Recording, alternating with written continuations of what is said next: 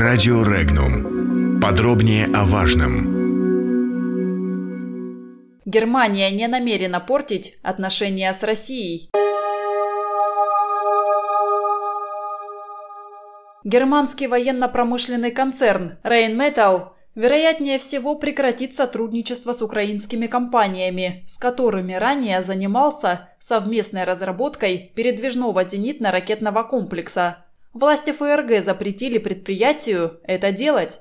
Об этом в интервью агентству «Оборонно-промышленный курьер» заявил заместитель директора киевского оборонного предприятия «Арсенал» Александр Клочко. Он уточнил – что украинские инженеры пытались создать передвижной зенитно-ракетный комплекс, который потенциально усложнил бы возможные атаки вражеской авиации. Разработки этого комплекса велись совместно с концерном Rheinmetall. При этом Клочко не уточнил, почему немецкое правительство приняло решение о запрете сотрудничества с украинским предприятием. Теперь, по словам Клочко, Арсенал продолжит разрабатывать этот комплекс в кооперации с малыми украинскими предприятиями.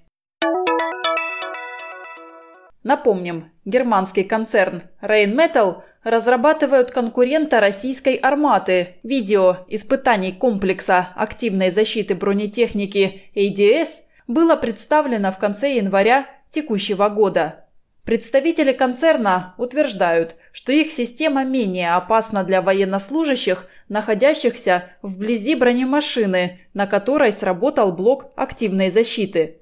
Добавим, что на данный момент лишь две страны в мире производят комплексы активной защиты для бронетехники. В России это КАЗ «Афганит», предназначенная для танка Т-14 «Армата», а в Израиле система активной защиты «Трофи».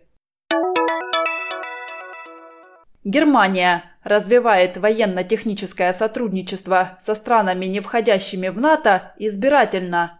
К тому же работа с Украиной может негативно сказаться на российско-германских отношениях, отметил военный обозреватель информационного агентства «Регнум» Леонид Нерсисян.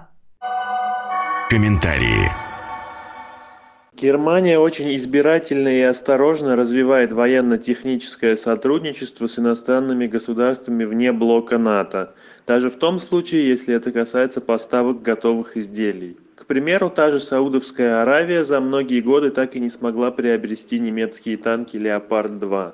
Совместная же разработка такого сложного вооружения, как зенитный ракетный комплекс со страной, находящейся в конфликте, явно не входит в первоочередные планы Берлина. К тому же это могло бы слишком негативно сказаться на российско-немецких отношениях, которые в экономической плоскости остаются очень развитыми.